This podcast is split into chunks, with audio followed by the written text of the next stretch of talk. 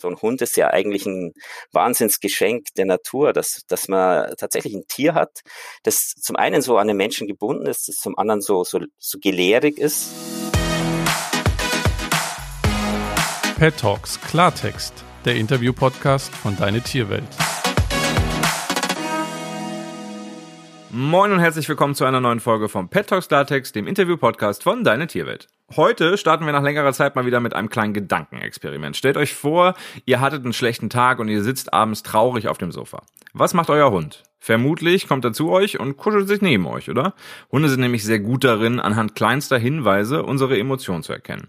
Warum das so ist und was dabei in unseren Hunden vorgeht, darüber spreche ich jetzt mit dem Tierarzt und Buchautor Thomas Görblich. In seinem Buch Was Hunde denken geht er nämlich genau dieser Frage nach. Hallo Thomas. Hallo Felix. Thomas, wieso sind unsere Hunde so gut darin zu erkennen, wie es uns geht? Hunde haben ja schon seit mindestens 20.000 Jahren gemeinsam mit den Menschen ähm, eine evolutionäre Strecke hinter sich gebracht, die, die sie äh, ganz, ganz äh, intensiv auf das Menschenleben und auf den Bezugspartner Mensch eingestimmt hat. Das ist die, der Hauptgrund, warum Hunde auch so hervorragend drin sind, uns Menschen zu lesen.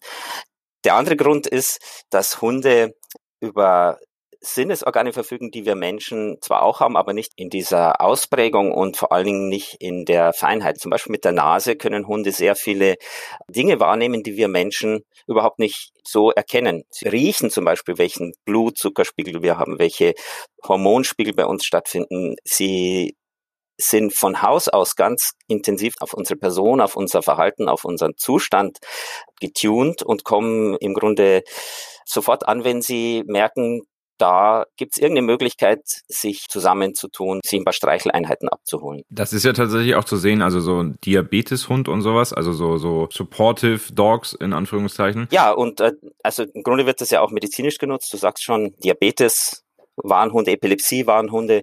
Es gibt Hunde, die Zellproben riechen von Patienten und dabei Krebs äh, unterscheiden können von gesunden Zellen. Also es gibt unheimlich viele Sachen, die Hunde können, von denen wir früher gar nicht gewusst haben, dass es das überhaupt gibt. Und ich bin davon überzeugt, es wird sicher noch viel mehr zu, zu Tage kommen, was wir vielleicht heute uns noch gar nicht vorstellen können. Das Schwierige ist eigentlich, dass man Hunden beibringt, was man von ihnen wissen will, worauf wir achten und was wir gerne unterscheiden würden. Also wenn das der Hund einmal verstanden hat, dann ist das für den eigentlich nicht sehr schwierig. In, in Amerika gab es mal diese Probleme mit den, mit den Telegrafenmasten. Die die mussten die Telegrafenmasten ersetzen, weil die nach und nach eben von unten äh, anfaulen und dann nicht mehr stabil sind. Jetzt ist es natürlich billiger, wenn man nur die wirklich betroffenen Masten austauscht, aber das kann man als von außen eigentlich nicht sehen. Und dann gab es tatsächlich Hunde, die hat man trainiert, an den Masten zu riechen und dann rauszufinden, welche ausgetauscht werden müssen und welche nicht. Oder jetzt ganz akut quasi auch Covid-19. Daran arbeiten tatsächlich diverse Teams international, aber auch in Deutschland. Also wir hatten das hier schon zum Thema im Podcast, wobei es da noch noch nicht, also es funktioniert noch nicht so hundertprozentig, aber die Hunde haben offensichtlich ganz viel Spaß daran. Für die ist das im Zweifel ja auch nur ein Spiel, ne? Ja, das, das macht ihnen riesig Spaß.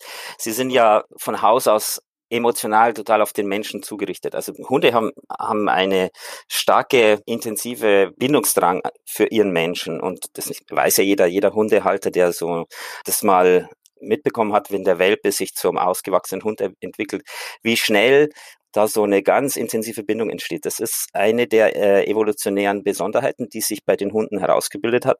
Gerade deswegen ist eigentlich alles, was man mit Hunden macht, keine wirkliche Arbeit. Das ist eigentlich Spaß. Die haben Riesenspaß daran, auch eben mit uns zusammen ihr Geruchsorgan einzusetzen, aber auch viele andere äh, Aufgaben, die Hunde erledigen, machen sie eigentlich mit großer Freude, denn es ist ja auch schwierig, ein Tier zu motivieren, wenn, wenn das überhaupt kein Interesse an der Aufgabe hat. Ich habe ja, glaube ich, das Exemplar schlechthin, äh, von dem du gerade sprichst, nämlich ein Golden Retriever. Wenn ich irgendwie kurz mal den Müll rausbringe, drei Minuten weg bin, ist sie schwanzwedelnd an der Tür und tut so, als wäre ich vier Wochen im Urlaub gewesen.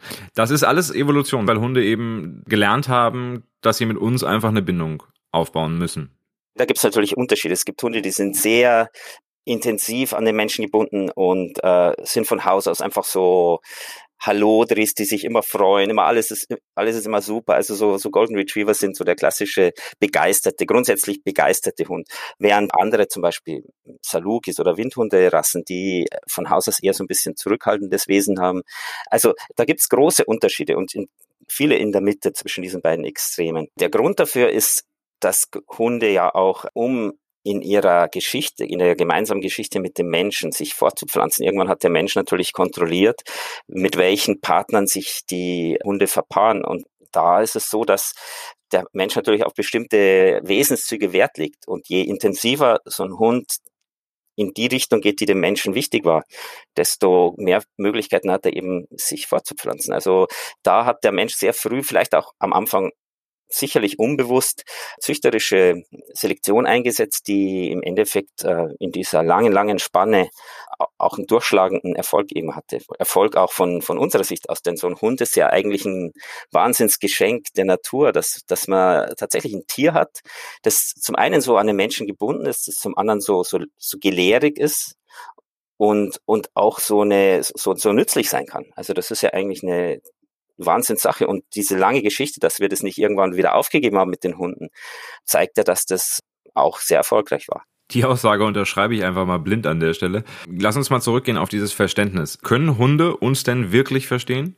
Oder reagieren sie nur auf irgendwelche Reize? Die Hunde, die auf uns reagieren, haben sicher keine Vorstellung davon, was wir denken, was wir fühlen. Ich komme niedergeschlagen nach Hause, das Eingangsbeispiel. Der Hund kommt an und scheint mich trösten zu wollen. Das ist so ein klassisches Beispiel, da sagt man, der weiß genau, wie es mir geht.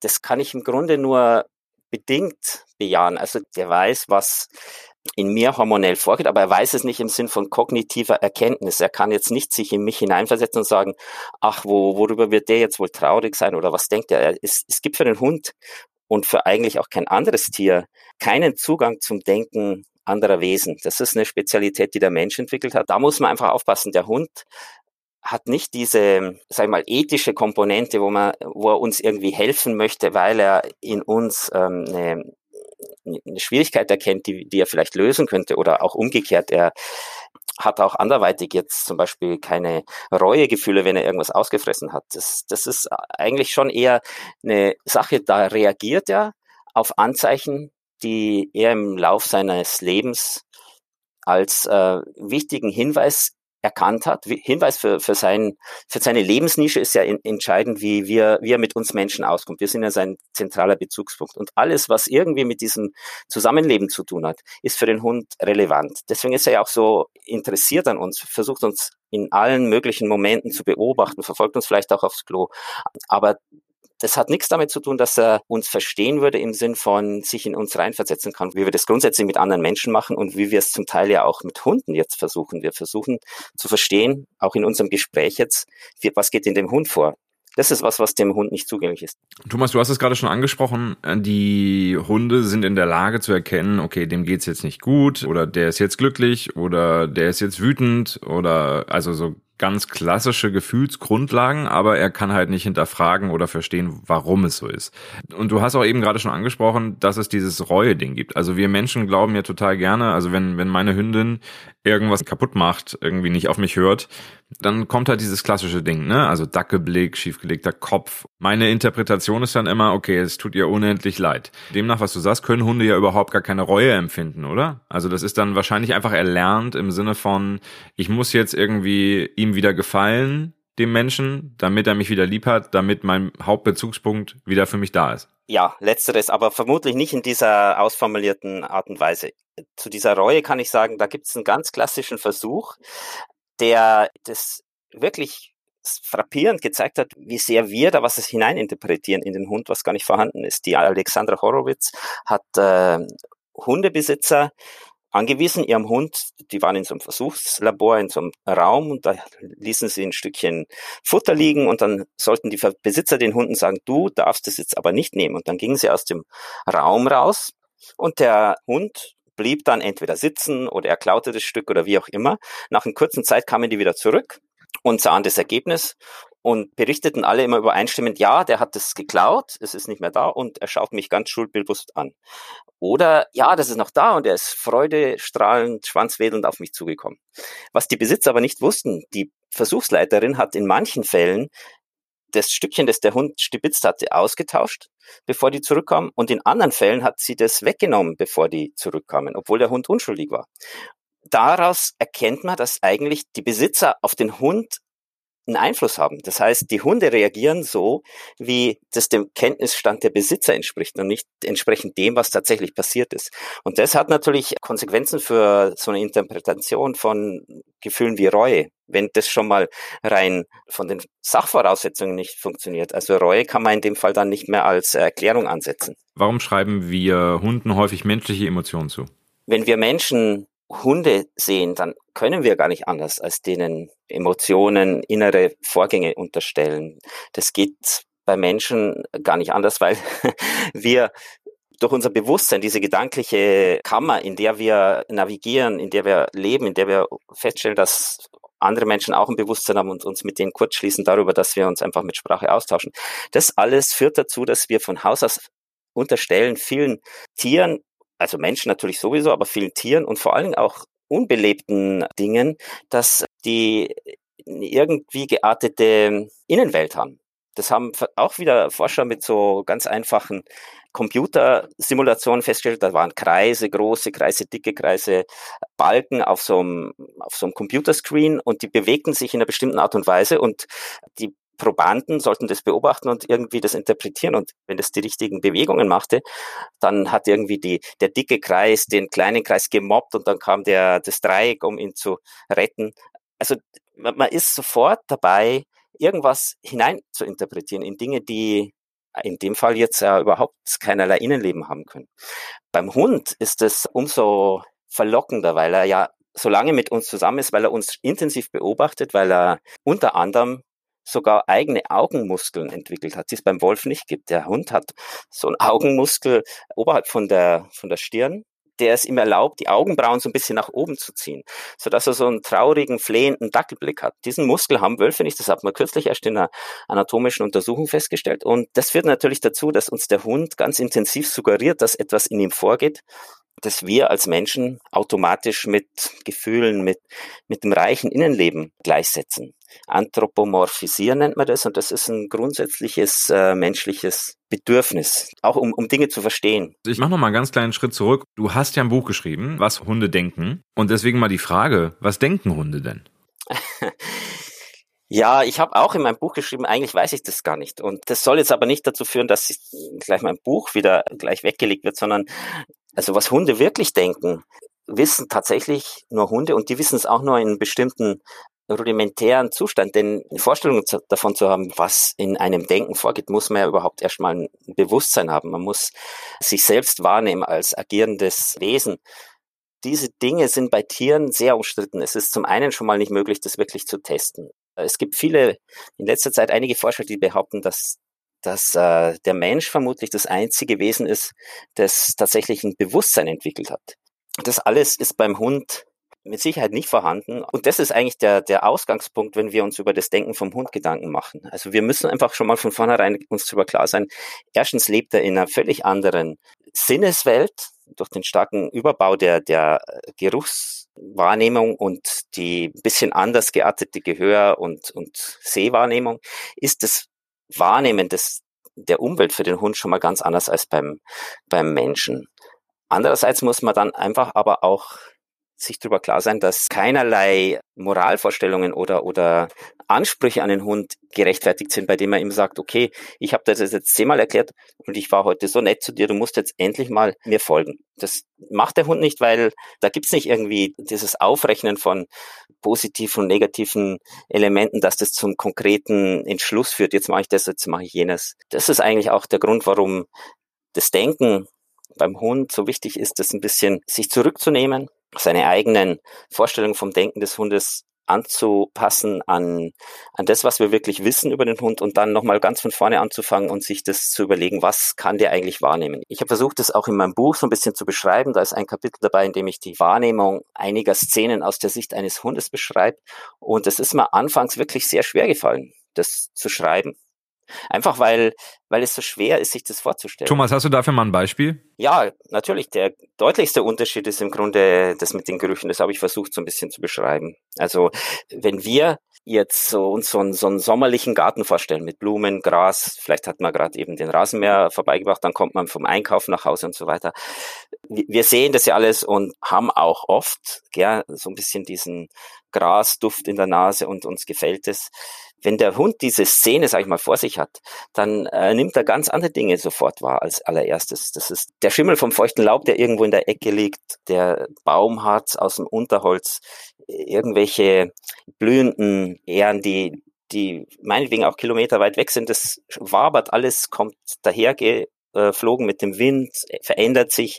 Hunde können sogar, wenn wir jetzt mit unserem Einkaufskorb über die Wiese laufen und auf ihn zugehen, dann können sie an der Grasnarbe riechen, wo unsere Schritte stattgefunden haben. Natürlich riechen sie schon von Weitem, ah, da ist jetzt so ein Suppenfleisch, deswegen fangen sie auch gar nicht mehr an, sich für andere Sachen zu interessieren, haben sofort dieses metallische Aroma von Fleisch, von rohem Fleisch in der Nase, äh, sind sofort begeistert von dem, was vielleicht daraus folgen könnte.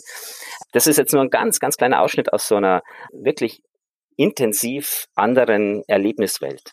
Und ich kann natürlich in aller Bescheidenheit sagen, ich habe versucht, das möglichst authentisch zu beschreiben, aber es ist in keinster Weise irgendwie möglich, das auch wirklich in, in seiner Gänze ähm, zu verstehen. Schon allein deswegen, weil wir natürlich Worte benutzen müssen, um diese Dinge zu beschreiben. Der Hund nimmt es ja einfach als, als Sinneseindruck wahr. Und da ist schon der erste Unterschied, dass wir das gar nicht wirklich in, in so einer intensiven Art und Weise uns vorstellen können.